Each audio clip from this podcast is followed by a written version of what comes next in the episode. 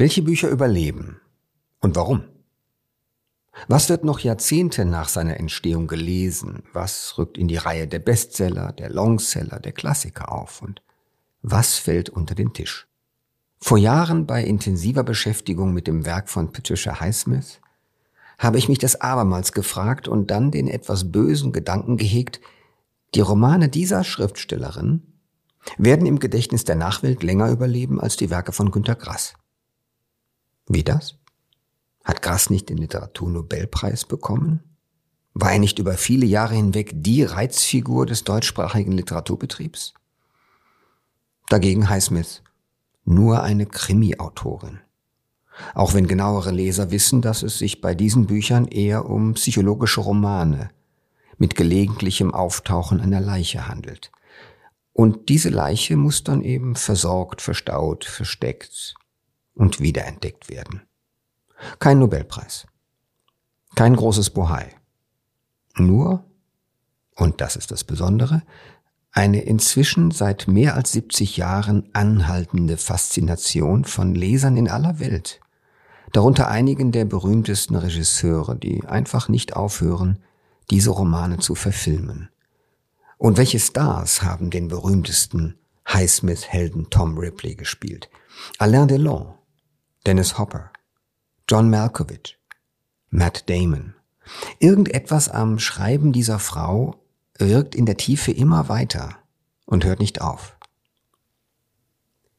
Aber nicht von ihr will ich heute, am 1. Mai 2022 im FAZ Bücher Podcast sprechen, sondern von ihrem amerikanischen Zeitgenossen Ross MacDonald, von dem ich ebenfalls glaube, dass seine Bücher die vorhersehbare Ewigkeit überdauern werden. Ich spreche dafür mit zwei absoluten MacDonald-Fans, die es wissen müssen, der Krimi-Autorin Donna Leon und dem McDonald-Übersetzer Carsten Singelmann. Ich bin Paul Ingendey und ich freue mich, dass Sie dabei sind.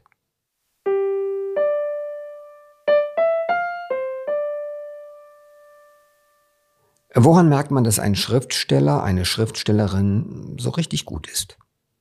Bei den einen mögen es die wichtigen Themen sein, bei anderen die Sprache, bei wieder anderen die Atmosphäre ihrer Bücher oder eine Mischung aus allem.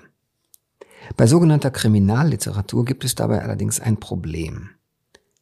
So viele Fans sie hat, sie bleibt den Regeln, manchmal geradezu den Käfigbedingungen von sogenannter Genre-Literatur unterworfen.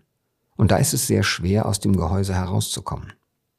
Dafür sorgt zuallererst die Herablassung höherer Kulturinstitutionen, die oft verhindert, Eigenart und Leistung dieser Literatur zunächst wahrzunehmen, dann vielleicht sogar anzuerkennen. Fans, die gibt es natürlich.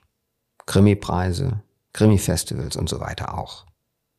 Manchmal stimmen sogar die Verkaufszahlen.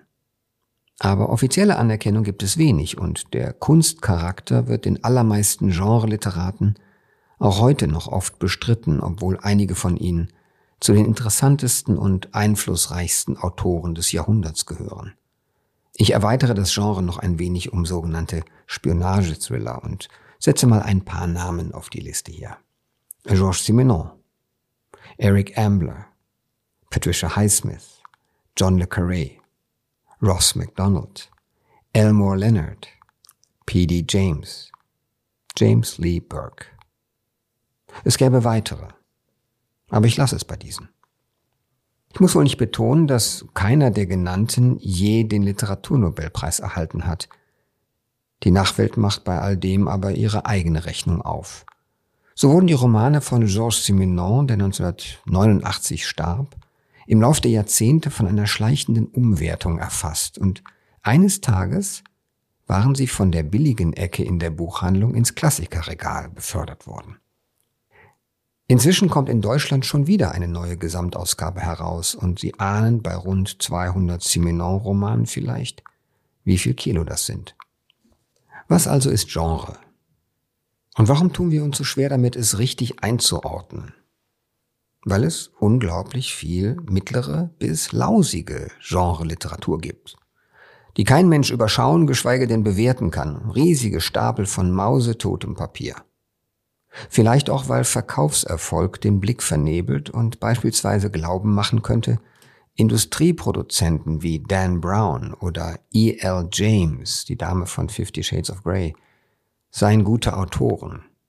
In Wahrheit ist ihre Prosa, wie ja die flüchtigste Nachprüfung ergibt, zum Weinen schlecht. Uah. Nicht ganz dasselbe gilt für Ken Follett, der vor vielen Jahren zumindest mit Die Nadel ein literarisch außergewöhnliches Buch geschrieben hat, bevor er sich der fabrikmäßigen Produktion von historischen Blockbustern zuwandte. Übrigens ein Geschäftsprinzip von ihm. Er hat es mir mal bei einem Drink an einer spanischen Hotelbar erklärt. Boah, der sitzt mit Ken Follett an der Hotelbar. Und Ken erklärt ihm sein Geschäftsprinzip, werden Sie jetzt denken. Also, wenn Sie das jetzt denken, ist das genau der Effekt, den es erzielen sollte. Es war aber nur ein Gespräch, nichts weiter. Ken ist ein prima Kerl, ein Waliser, und in seiner Freizeit spielt er mit Kumpels in einer Band. Und ich hoffe, er kann das noch sehr lange machen. Daneben aber, wie ich bereits angedeutet habe, ist er ein cleverer Geschäftsmann und absoluter Profi. Und das prägt seine Literatur, für deren Herstellung und Vermarktung er mehr als 20 Angestellte hat, manche davon Vollzeit. Ich habe mir ihre Geschäftskarten mal angesehen. Echt beeindruckend. Aber genug davon. Genre zieht also oft herunter, literarisch gesehen. Wirtschaftlich sorgt es für eine gewisse Regelmäßigkeit und Vorhersehbarkeit der Produktion. Verleger lieben Kategorien. Das Lesepublikum auch. Die Bücher bekommen etwas Serielles, denn sie müssen Geld einbringen. Das galt auch für einen poetischen Erzähler wie den Amerikaner Ross MacDonald, der so gut schrieb wie Raymond Chandler, nur dreimal so viel. MacDonald, geboren 1915 in Ontario, Kanada, gestorben 1983 in Kalifornien, hieß eigentlich Kenneth Miller mit AR. Und bis heute sind sich die Leute nicht ganz einig, ob man ihn Miller oder Miller sprechen sollte. Seine Frau Margaret Miller war ebenfalls eine erfolgreiche Autorin. Und jetzt ein Phänomen, über das man einmal nachdenken könnte, wie sogenannte Genre-Literatur sich hält, wenn sie nur gut genug ist und uns ein zuverlässiges Bild einer anderen Epoche aufbewahrt. Rund ein halbes Jahrhundert nach Erscheinen seines letzten Romans sind in Amerika alle 20 MacDonald-Romane lieferbar. Elf davon sogar in der Edelausgabe der Library of America, dem Ritterschlag für gegenwärtige und künftige Klassiker in den USA. Der Herausgeber dieser bibliophilen Ausgabe, drei Bände Dünndruck, Lesebändchen, Schuber, heißt Tom Nolan und er hat eine sehr interessante Biografie über MacDonald geschrieben. Was man von den Büchern schon hätte ahnen können, Familie als Problem, Familie als Fluch und Geld versaut sowieso alles, macht jedenfalls nicht glücklich, wird durch die Lebensgeschichte noch einmal klarer. MacDonald war ein einsames Kind, eine ewige Halbweise, von einem Haushalt zum anderen weitergereicht und daraus wurde ein reservierter, auf allen Fotos melancholisch dreinblickender Mann, der die größten Kämpfe für seine Literatur aufbewahrte. Auch auf Deutsch gibt es eine Menge Ross MacDonald und ich nenne von den Neuübersetzungen bei Diogenes mal ein paar Titel, die Sie auch in den Show Notes finden. Mutter und Tochter, Unterwegs im Leichenwagen, Schwarzgeld, Der Untergrundmann, Dornröschen, Der blaue Hammer. Vor 13 Jahren lernte ich in Madrid Donna Leon kennen. Und wenn ich Ihnen jetzt sage, es ging bei uns um Händel, werden nur die Eingeweihten nicht verwundert sein. Donna Leon fördert nämlich schon seit vielen Jahren Barockorchester. Damals etwa Il Complesso Barocco unter dem inzwischen verstorbenen Dirigenten Alan Curtis. Nach Madrid war das Ensemble mit einem schönen Programm zu Tieren in den Händel-Opern gekommen. Es gab ein Konzert und vorher saß ich länger mit Donna Leon zusammen – ein Händel-Fan mit dem anderen. Über ihre Krimis spricht die Autorin nur, wenn man sie danach fragt. Über ihre Leidenschaft für Musik und gute Bücher dagegen spricht sie eigentlich immer. Als ich sie kürzlich fragte, wie es komme, dass sie für die Neuausgaben von Ross MacDonald im Diogenes Verlag ein halbes Dutzend Nachworte geschrieben habe, erzählte sie mir eine typische Donna Leon-Geschichte. Sie habe nämlich ihrer Lektorin Christine Stemmermann, ebenfalls ein Fan, einen Vorschlag gemacht. Why don't you find out from people in the company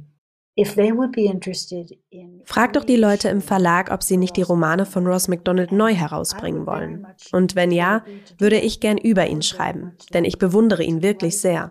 Das würde mir auch einen schönen Vorwand liefern, ihn wieder zu lesen und dafür eine Auszeit zu nehmen. Das wollte die Lektorin tun und die Antwort war positiv. Ja, der Diogenes Verlag würde die Romane von MacDonald neu übersetzen lassen, wenn ich dafür bereit wäre, die Nachworte zu schreiben. Ich sagte ihr, auf Geld komme es mir nicht an. Ich mache es, weil ich sein Schreiben achte und liebe und davon überzeugt bin, dies ist ein hinreißender, unglaublich begabter Mann. Darauf sagte Christine Stemmermann, das gebe ich gern so weiter. Sie gab mir dann vier Romane, die ich las, und dann sagte sie mir, welche sie als erste neu übersetzen lassen wollte. Ich war mit allem einverstanden, denn alle diese Bücher sind gut. Ich weiß nicht mehr genau, wie viele wir gemacht haben, aber jedes Jahr kam sie mit einem neuen. Und ich sagte jedes Mal, toll, dann kann ich ja wieder den ganzen Tag Ross MacDonald lesen. Ich weiß nicht, welchen kommerziellen Erfolg die Neuausgabe hat. Ich glaube, es läuft ganz ordentlich und sie sollte noch viel erfolgreicher sein, denn er ist einfach unglaublich gut. I don't know how many of them there are, but certainly ich weiß nicht, wie viele dieser Art es gibt, aber MacDonald ist ganz sicher ein Autor, den die Fans hochklassiger Suspense-Literatur immer wieder lesen. Ich kenne Menschen, die seine Romane drei oder viermal gelesen haben. Und ich glaube, ein Leser tut das vor allem wegen der Prosa, der Sprache. Sie ist einfach so gut. Die Beschreibungen, die äußere Erscheinung seiner Figuren, die Dialoge, unglaublich. Jedes Mal, wenn ich seine Sachen wiederlese, könnte ich neidisch werden. Aber nein, das ist das falsche Wort. Es ist nicht Neid, sondern pure Freude, diese Prosa zu lesen. I'm filled with something I won't call envy, although it is. No, it's more, no, it's not envy, it's joy that I get the pleasure of reading this prose. Der Enthusiasmus von Donna Leon gipfelt in einem ihrer Nachworte in dem Satz, Ross MacDonald sei einer der großen amerikanischen Schriftsteller des 20. Jahrhunderts. Da gehe ich mit. Das sehe ich auch so. Deswegen habe ich jedes seiner Bücher im Regal. Ich lese sie übrigens streng chronologisch und bin leider schon in der zweiten Hälfte dieser 20 Bücher. Natürlich wollte ich auch wissen, wie Carsten Singelmann, der die bisher erschienenen Neuübersetzungen vorgelegt hat, seinen Autor so findet. Man sollte sich das nicht so vorstellen, dass man als Übersetzer seinen Autor automatisch liebt. In gewissem Sinne ist es auch nur ein Job. Aber besser ist es natürlich, befriedigender, erfüllender, wenn man der Literatur, in die man sich hineinkniet, etwas abgewinnen kann. Das hat mir Carsten Singelmann dazu erzählt. Diese Krimis mögen vergleichsweise konventionell erscheinen. Sie haben ganz bestimmt nichts Reißerisches und bieten keine spektakulären Erregungswerte, aber sie sind schlicht und einfach verdammt gut geschrieben. Was man übrigens, wie ich jedenfalls schwer hoffe, auch in der deutschen Übersetzung ganz gut nachvollziehen kann. Erzählt wird aus der Perspektive des Privatdetektivs Lou Archer in Form der Ich-Erzählung. Über dessen persönlichen Hintergrund wissen wir nur sehr wenig. Er war mal verheiratet und nach eigener Aussage lag die Schuld für das Zerbrechen der Ehe bei ihm. Wenn davon die Rede ist, was eher selten geschieht, dann spürt man eine gewisse Melancholie und diese Melancholie speist sich vermutlich aus dem Bewusstsein, versagt zu haben. Versagt zu haben, gerade da, wo es wichtig gewesen wäre, nicht zu versagen. Ich würde mich zu der These versteigen, dass diese leise Melancholie eine Art Charaktergrundierung darstellt. Sie schwingt immer mit, bei allem, was er tut, auch bei seinen Ermittlungen. Bei diesen Ermittlungen sind wir als Leser sozusagen hautnah dabei. Wir wissen nie mehr als der Ermittler selbst. Die Geschichte entfaltet sich überwiegend in Dialogen.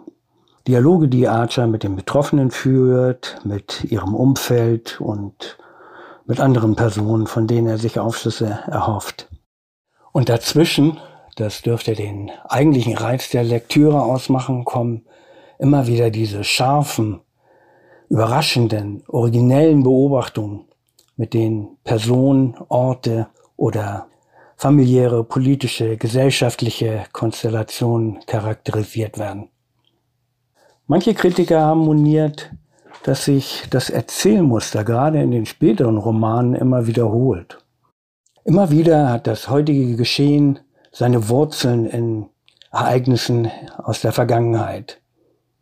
Immer wieder ist die Vergangenheit nicht vergangen, sondern sucht die Menschen in der Gegenwart heim. Und immer wieder stellt sich heraus, dass Personen gar nicht die sind, die sie zu sein scheinen. Ja, das stimmt natürlich. Gewisse Muster wiederholen sich.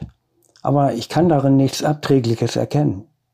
Ich meine, innerhalb solcher Muster gibt es doch unendlich viele Variationsmöglichkeiten.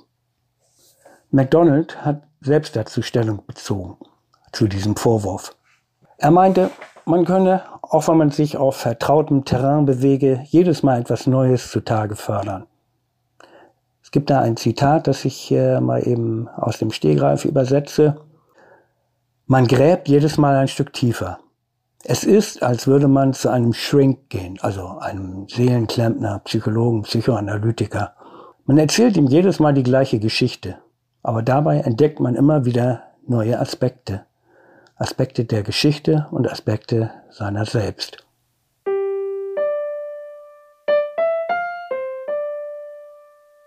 Der Satz eines Kritikers hat es mir angetan. Ross MacDonald, so das Magazin The Atlantic, schreibe nicht über Verbrechen, sondern über Sünde. Und schwupps ist das Thema vom Blutrünstigen, dem Mord, ins Moralische verlagert. Dorthin, wo die wahren Morde seit Dostoevsky schon immer gehört haben. In den Bereich von Schuld, Verantwortung und persönlicher Moral. Nicht ganz von ungefähr hat der Literaturwissenschaftler Richard Allewin schon vor einem halben Jahrhundert oder länger von der Theologie des Kriminalromans gesprochen. Die Welt ist in Unordnung geraten. Auch und gerade im sonnigen Kalifornien. Und dann kommt Lou Archer, McDonalds Privatdetektiv, und renkt die Sache wieder ein. Aber immer nur teilweise. Immer nur ein bisschen. Denn natürlich ist das Ganze rettungslos kaputt. I think that he had a, an incredible ability er hatte eine unglaubliche Fähigkeit, die Gedanken seiner Figuren zu erfassen und auszudrücken, ohne die Perspektive ändern zu müssen. Er beschrieb einfach ihr Verhalten. Darin liegt eines seiner Geheimnisse. Die kleinen Dinge sprechen zu lassen, die etwas über Stärke und Schwäche einer Figur verraten. Ich wünschte, mir fiele jetzt ein Beispiel dafür ein. Als Donna Leon mir das so erzählte, dachte ich an all die Geschichten, ob in Büchern, Filmen oder Serien, die mich vor allem deswegen faszinieren, weil sie ein ansonsten eher banales Leben mit solcher Anschaulichkeit, zugleich aber auch mit so einer klugen Auswahl der Einzelheiten schildern, dass ich gar nicht anders kann, als mich dafür zu interessieren. Um unsere Aufmerksamkeit so zu fesseln, braucht es einen sehr scharfen Sinn fürs Handwerkliche – Wohin geht der Blick des Lesers? Welche Details sind notwendig, um für das Ganze zu stehen? Was sind die verräterischen Gesten der Figuren? Worin drückt sich ein Mensch aus? Und eine ganz wichtige Frage bei Ross MacDonald, sind diese Gesten echt oder gespielt? Könnte sich hinter ihnen etwas verbergen? Es ist Zeit, einen Blick auf die Hauptfigur dieses Universums zu richten, den Ich-Erzähler. Den Mann, der uns durch dieses kaputte Kalifornien zwischen den frühen 50er und den mit 70er Jahren führt. Lou Archer. Der Vorname schreibt sich L-E-W. Lou. Man darf ihn als alter Ego seines Autors betrachten. Der Privatdetektiv als Einzelgänger, eindeutig ein Nachfahre von Chandlers Philip Marlowe. Mit gutem Ruf in der Branche, mittlerem Einkommen und Idealen, die nicht verhandelbar sind. Erst recht nicht, wenn man ihn zu etwas zwingen, ihn bestechen, bedrängen oder herumschubsen will. No, I, I think I'm drawn to Lou Archer. I find him such ich glaube, Lou Archer zieht mich einfach an. Er ist ein so bewundernswerter Mensch. Ich glaube sogar, er wäre interessant, aber so viel erfahren wir von ihm dann auch wieder nicht. MacDonald hat eine sehr diskrete Art, uns mit Informationen über seine Hauptfigur zu versorgen, und immer wieder werden wir von Einzelheiten zu seiner Vergangenheit überrascht. Denn eigentlich wissen wir über seinen Hintergrund gar nichts. Er steht gleich lebensgroß vor uns, faszinierend, aber auch geheimnisvoll. Ich habe erkannt, dass mein Kommissar Brunetti, wenn er überhaupt jemandem ähnelt, Vilo Archer ist. Aber das war Zufall. Nein, stimmt nicht. Es war unterbewusst. Als ich meinen ersten Brunetti-Roman schrieb, wäre es mir nie in den Sinn gekommen, über einen Menschen zu schreiben, den ich nicht gemocht hätte. Ich mag Lou Archer und ich mag Brunetti. Sie ähneln einander in manchem, nicht in allem, aber in jedem Fall haben sie diesen Kern von Anständigkeit gemeinsam. Ich weigere mich einfach ins Zentrum meiner Bücher eine Figur zu stellen, die nicht anständig, nicht liebenswert wäre. Of my refusal to have as a main character in a book someone who was not decent, someone who was not sympathetic. Das gefällt mir. Ich weigere mich einfach, ins Zentrum meiner Bücher eine Figur zu stellen, die nicht anständig, nicht liebenswert wäre. Was man schnell vergisst, ist ja, dass Privatdetektive und Kommissare mit ihren Erfindern altern, dass die Autorin nicht nur mit ihrer Figur leben, sondern sie auch irgendwie mögen muss. Sonst läuft diese Art literarischer Wohngemeinschaft nicht. Denken Sie daran, wie Patricia Highsmith ihren Tom Ripley mochte, den sie über fünf Romane hinweg begleitet hat. Daneben lernen Kriminalautoren sich selbst über die Jahre immer besser kennen und ich stelle mir das nicht so einfach vor. Einerseits immer eine neue Story zu erfinden, andererseits sich selbst nicht zu verraten und nicht irgendeinen Murks aufzukochen, nur damit es anders wird als beim letzten Mal. Dem fällt ja nichts Neues mehr ein, sagen die Leser dann. Das ist ja nur noch der dritte oder vierte Aufguss desselben alten Teebeutels. Das kennen wir schon.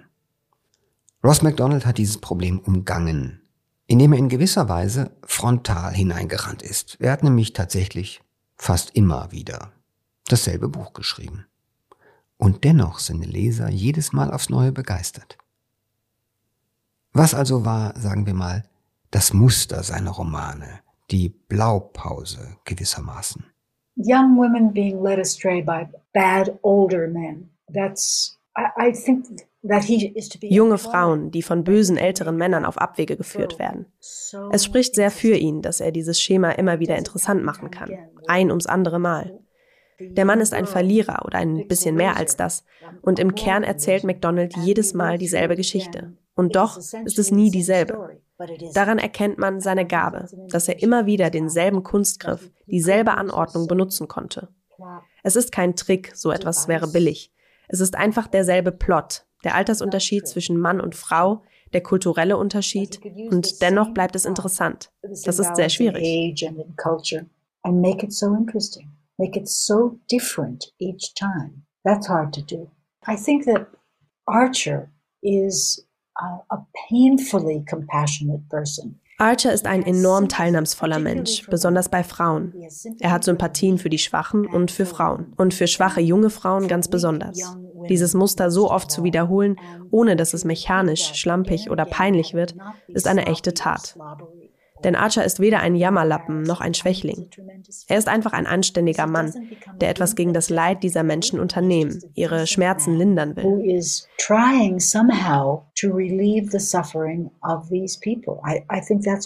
In der Eröffnungsszene von Der Untergrundmann gibt es einen kleinen Jungen, mit dem er spricht, und Archer füttert die Vögel.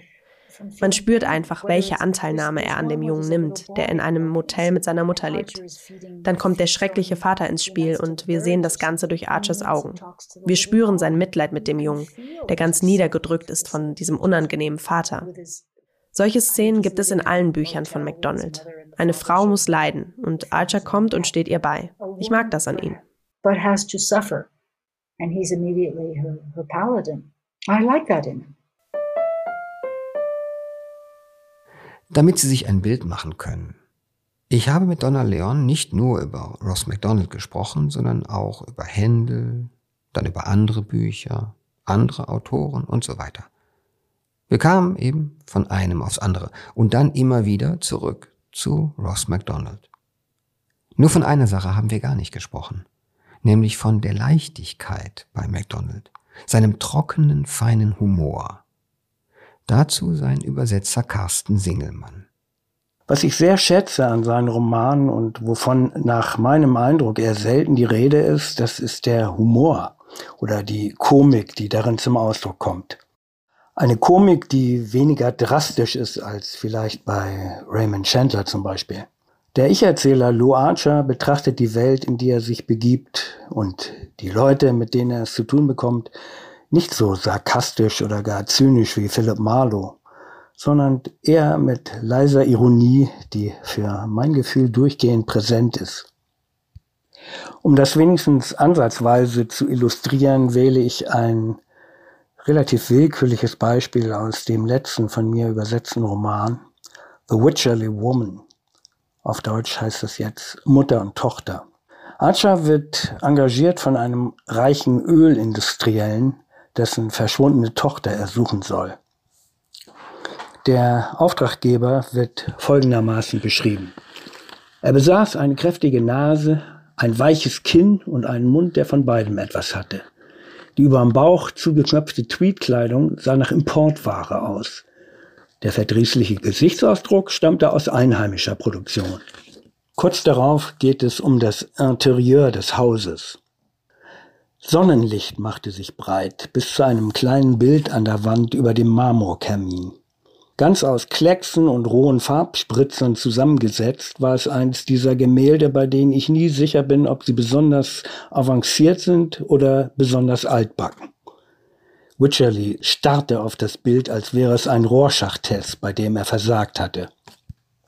Der Vergleich Gemälde-Rorschach-Test wirkt erst einmal überraschend, vielleicht kurios oder sogar frivol gegenüber der modernen abstrakten Kunst. Es ist aber kein Gag, wo es nur um die Pointe geht. Es stellt sich heraus, dass das Bild von Wycherleys geschiedener Frau stammt. Und in dieser kleinen, fast abseitig erscheinenden Beobachtung Archers, in der die Stichworte Unverständnis und Versagen angespielt werden, da spiegelt sich schon das ganze Verhältnis zwischen den einander entfremdeten Ex-Eheleuten. Und zwar bevor es dann im weiteren Handlungsverlauf explizit dargestellt wird. Das finde ich erstens komisch und zweitens ziemlich brillant. Wahrscheinlich ist es also die Mischung. Leichtigkeit und Schwere. Die Dichte von MacDonalds Sprache hilft dabei. Es gibt in diesem Roman kein totes Holz, keine ermüdenden Exkurse, keine Abschweifungen. Wenn Sie sich dem Ende zuneigen, frage ich mich immer, wie kriegt er das jetzt wieder hin? Aber es wird immer gut. Und dann fragte ich Donna Leon, ob sie sich vorstellen könne, was unser Held Lou Archer macht, wenn der Fall gelöst und das Buch abgeschlossen ist. Wer oder was wartet jetzt auf ihn? Wohin kann er gehen? I'd say back home, but he doesn't have a home. Wieder nach Hause, würde ich sagen, aber er hat ja keins. Manchmal wird das angedeutet. Er hat eine Wohnung irgendwo an der Küste. Man geht eine lange Treppe hoch, er lebt allein. Nach dem bisschen, was wir darüber erfahren, führt er ein ziemlich karges Leben. Und für ihn scheint es kein Zuhause zu geben. Er lebt für seine Arbeit. Freunde und Bindungen, das sind allein diejenigen, zu denen er seine Recherchen anstellt. Einerseits fürchterlich. Andererseits hat es irgendwie seine Anziehungskraft. Ich gestehe sogar, dass mir diese Vorstellung gefällt. Ein Mann, der eigentlich im Nichts lebt, der kein Leben hat außerhalb der Bücher, in denen er von seinen Fällen erzählt, einem Fall nach dem anderen. Und wenn ein Fall abgeschlossen ist, gibt es kein triumphierendes Finale, sondern, ich weiß gar nicht, wie ich es nennen soll, den nächsten Fall wahrscheinlich. Während die Lebensuhr weiter tickt, immer weiter. In gewissem Sinn schwingt die Frage, was sich überhaupt lohnt im Leben, immer mit. Hören Sie einmal die letzten paar Zeilen des Romans Unterwegs im Leichenwagen, der im amerikanischen Original vor genau 60 Jahren erschien. Die Bettlerin hielt uns ihre Hand entgegen, als wir an ihr vorbeikamen. Ich gab ihr noch einmal Geld. Für Harriet hatte ich nichts, was ich ihr hätte geben können. Wir traten hinaus auf das staubtrockene Pflaster der Straße und machten uns im langsam schwindenden Licht auf den Weg. Ich schlug Donna Leon vor, manche Enden dieser Romane traurig zu nennen. Und das sagte ich ihr. They're sad. They're very sad. No, they, they aren't. That's, that's the miracle. They aren't sad. Sie sind sehr traurig. Nein, so stimmt's nicht. Das ist ja das Wunder daran. Es sind keine traurigen Bücher, denn es gibt in seinen Büchern das Bild des Guten. Archer ist ein guter Mensch, der versucht, für die Menschen in seiner Umgebung Gutes zu tun. Ich glaube, das verhindert Traurigkeit in den Büchern. Das Ende ist manchmal elend, aber es ist nicht immer so traurig, wie man es eigentlich erwarten würde. They're not always sad, as one might think they should be.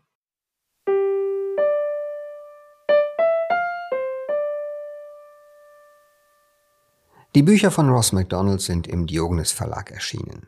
Sieben Bände, jeweils in der Neuübersetzung von Carsten Singelmann, haben ein Nachwort von Donna Leon. Die Titel finden Sie in den Show Notes. Wenn Sie uns schreiben möchten, unsere E-Mail lautet bücher-podcast.faz.de. Bücher mit UE. Am nächsten Sonntag gibt's hier im Bücherpodcast eine Sonderfolge aus dem Literaturhaus Frankfurt mit einer Lesung von Karl Ove Knausgott. In 14 Tagen ist dann wieder mein Kollege Kai Spanke mit Sachbüchern dran. Der Verhaltensbiologe Norbert Sachser ist bei ihm und wird erläutern, warum wir Tiere nicht länger unterschätzen und wie wir mit ihnen umgehen sollten. Wir hören uns wieder, sofern Sie mögen, am 5. Juni. Bis dahin, machen Sie es gut.